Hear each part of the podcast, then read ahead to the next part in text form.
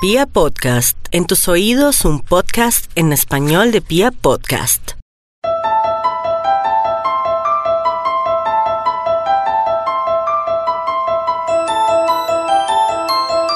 Hola a todos, bienvenidos a Chismes de Películas, soy Carolina Pardo y hoy vamos a estar hablando nuevamente de esos chismes deliciosos detrás de cámara y de todas esas incidencias y todas esas cositas que no conocemos de las películas y que las hacen mucho más interesantes. En este episodio voy a estar hablando de una película de terror que amo inmensamente y que me abrió las puertas, y sé que a muchos de ustedes también, a conocer más sobre el género, a indagar, a ver, a conocer más.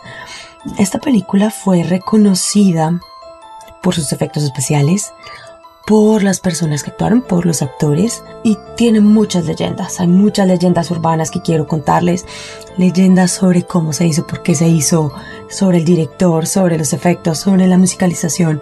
Entonces, empecemos, empecemos con esos chismecitos sabrosos que nos trae esta película, que es nada más y nada menos que El Exorcista, señores, así es.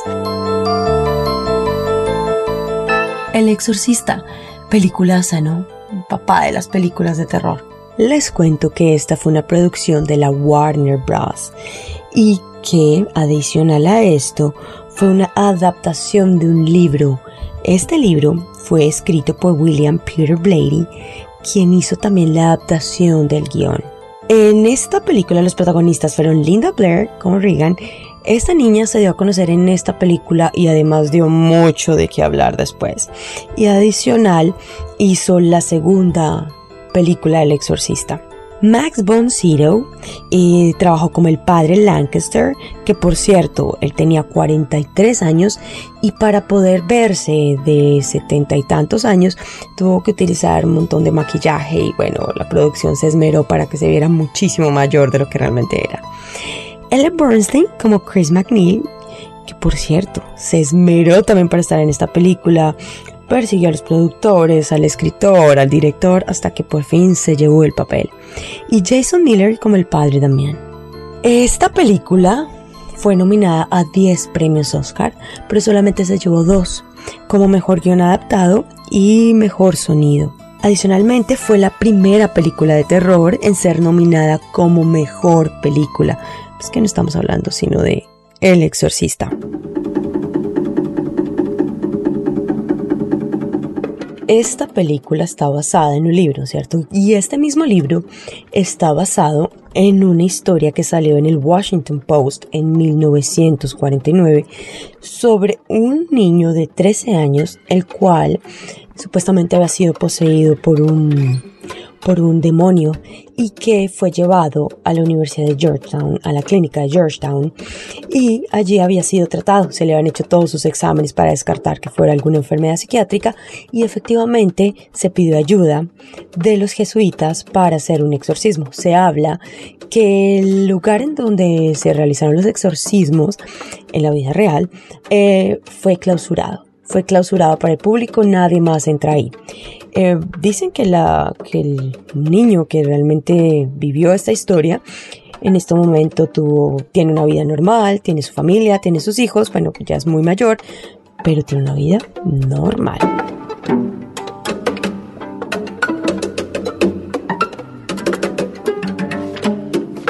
Bueno, mi gente, les cuento que el libro del exorcista que fue lanzado en el 71 fue un fracaso en ventas. Sin embargo, Lady, este señor, nació con estrella definitivamente. Un día fue invitado a un talk show en Estados Unidos que se llamaba el show de Dick Cavett, donde afortunadamente no asistieron los demás invitados y tuvo 45 minutos para hablar de su obra. Fue tal el impacto que tuvo este señor y el convencimiento que unas semanas después el libro estaba en la cima del listado de los bestsellers. Así es, señores. Este señor supo cómo aprovechar la oportunidad. Otro que no la aprovechó, no sé si la necesitaba también, pero no la aprovechó fue Stanley Kubrick. Resulta que, para los que no saben quién es Stanley Kubrick, es un conocidísimo y reconocidísimo director que mm, pues realmente él siempre ha sido reconocido y muy famoso por hacer adaptaciones de libros, por eso querían o lo consideraron para ser, para ser el exorcista. Y que por cierto, hizo películas como La Naranja Mecánica, 2001 Odisea en el Espacio, El Resplandor, Lolita, Spartacus, o sea, estamos hablando de las películas de la vida, entre otras, porque tiene todo un prontuario.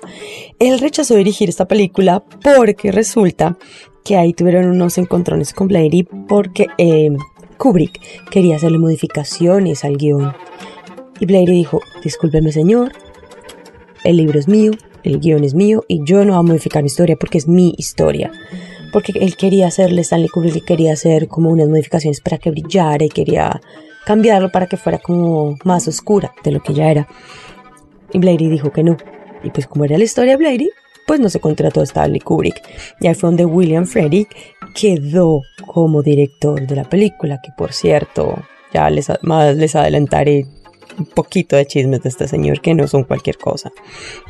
Por cierto, William Fredrick no era cualquier Pablito de las pelotas.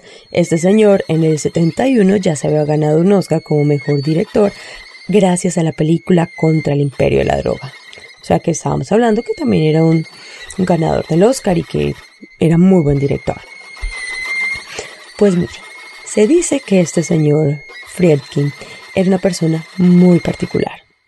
Y decía que trabajaba, o sea, la gente decía que trabajar con él era casi imposible. El exorcista es súper reconocida por los efectos especiales. Y para lograr los efectos especiales este señor iba un poco más allá de lo que debería. Con decirles que en la película, en las escenas en donde la niña está poseída, regularmente se ve ese vaho frío porque dicen que donde hay demonios se baja la temperatura en la habitación. Bueno, para generar ese efecto, lo que hizo él fue crear toda la habitación dentro de una como un frigorífico, una cámara grande donde se congela carne. Entonces ponían ahí, exponían a los actores a las bajas temperaturas para que la cámara pudiera ver el vaho que salía de su boca y se sintiera y se viviera la sensación de frío. Imagínense un poquito eso. Eh, ¿Qué otra cosa les cuento? Oh, el mítico vómito, el verde, donde esta niña vomita y, y escupe al padre.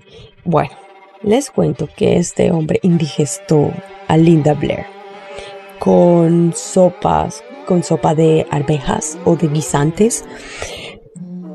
él llenó tanto la boca a la niña todo el tiempo que ella ya vomitaba por inercia. Le salía y le salía vómito y le salía vómito y lo hizo tantas veces porque necesitaba que el color se viera perfecto, que la sensación será perfecta y que todo fuera tan real como se pudiera hacer.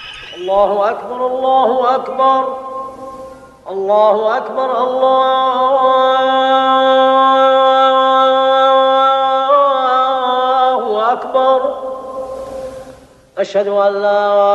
Ilaha Bueno, ahí estamos escuchando un poquito de la banda sonora de, del exorcista, que por cierto es súper interesante. Eh, escucharla da miedo, realmente genera muchas sensaciones, es brutal esta banda sonora. Bueno, mi gente, les cuento también que el actor Jason Miller estudió para convertirse en sacerdote en la Universidad de Washington por tres años pero casualmente se retiró porque él perdió la fe en la religión. Entonces, pues nada, él tenía conocimientos vagos, entonces por eso el papel para él fue como tan innato. En cuanto a los actores de esta película, en el papel del padre Carras se consideró primero a, pues primero no, se consideraron a los señores, pero señores actores. Se consideró a Al Pacino, Marlon Brando, Jack Nicholson, entre otros, pero al final Fredkin se decidió por Jason Miller, porque lo fue a ver en una obra que tenía en su momento en Broadway y quedó fascinado con la actuación de este personaje. Y pues bueno, al final del día, este personaje fue nominado como mejor actor de reparto en los Oscars, entonces creo que funcionó haber sido tan quisquilloso a la hora de escoger su personaje. Para el papel de Chris McNeil, la mamá de Regan, realmente también fueron consideradas Jane Fonda Audrey Hepburn, que ya ustedes saben que yo amo Audrey. Y se dice que Debbie Reynolds quería que su hija Carrie Fisher, ¿le suena ese nombre? Si le suena, es la famosa y reconocida princesa Leia de Guerra en las Galaxias. Ella quería que su hija sí o sí tuviera ese papel. Pero no lo consiguió, porque como les dije al principio, Ellen Burstyn se quedó con el papel que ella también insistió muchísimo, habló, les mostró todas sus cualidades a los, a los productores, al director, al guionista, y bueno, se quedó con el papel al final del día.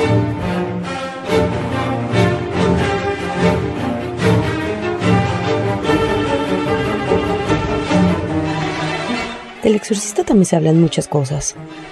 Eh, se dice que mm, tiene una maldición, primero que todo, y que debido a esto fallecieron bastantes personas.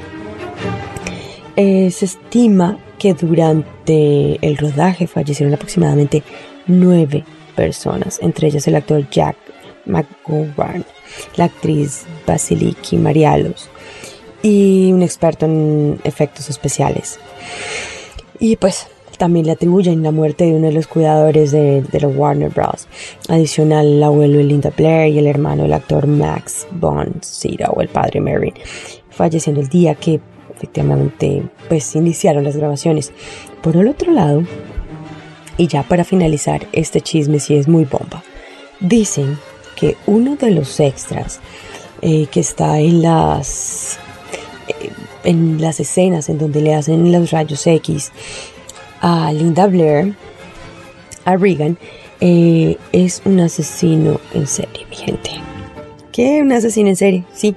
Se sospecha que este personaje era un asesino en serie que mató aproximadamente veintitantos de personas y que las enterraba en su casa. ¿What? Sí.